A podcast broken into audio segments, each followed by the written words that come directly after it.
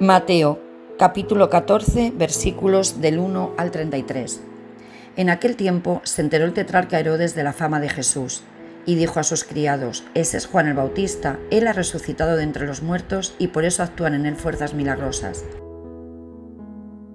Es que Herodes había prendido a Juan, le había encadenado y puesto en la cárcel por causa de Herodías, la mujer de su hermano Filipo, porque Juan le decía, no te es lícito tenerla, y aunque quería matarle, temió a la gente porque le tenían por profeta. Mas llegado el cumpleaños de Herodes, la hija de Herodías danzó en medio de todos gustando tanto a Herodes que éste le prometió bajo juramento darle lo que pidiese. Ella, instigada por su madre, dame aquí, dijo en una bandeja, la cabeza de Juan el Bautista.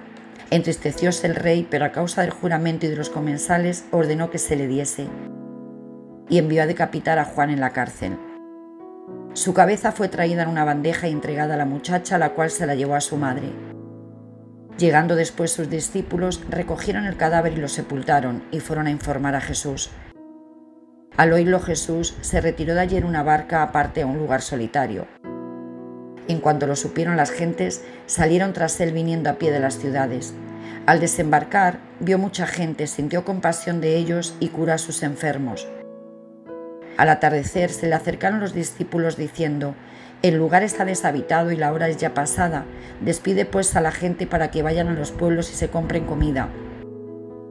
Mas Jesús les dijo, No tienen por qué marcharse, dadles vosotros de comer. Dícenle ellos, No tenemos aquí más que cinco panes y dos peces. Él dijo, Traédmelos acá y ordenó a la gente reclinarse sobre la hierba. Tomó luego los cinco panes y los dos peces y levantando los ojos al cielo pronunció la bendición y partiendo los panes se los dio a los discípulos y los discípulos a la gente.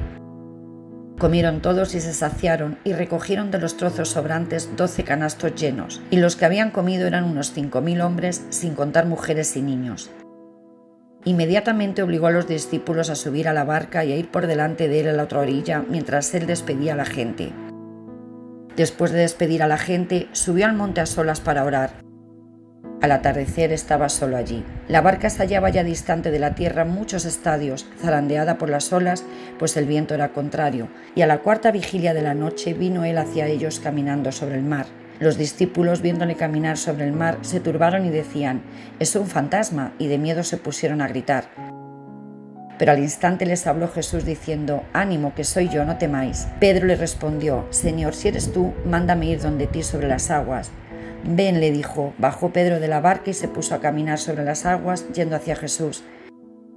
Pero viendo la violencia del viento, le entró miedo y como comenzara a hundirse, gritó, Señor, sálvame. Al punto Jesús, tendiendo la mano, le agarró y le dice, Hombre de poca fe, ¿por qué dudaste? Subieron a la barca y amainó el viento y los que estaban en la barca se postraron ante él diciendo, verdaderamente eres hijo de Dios.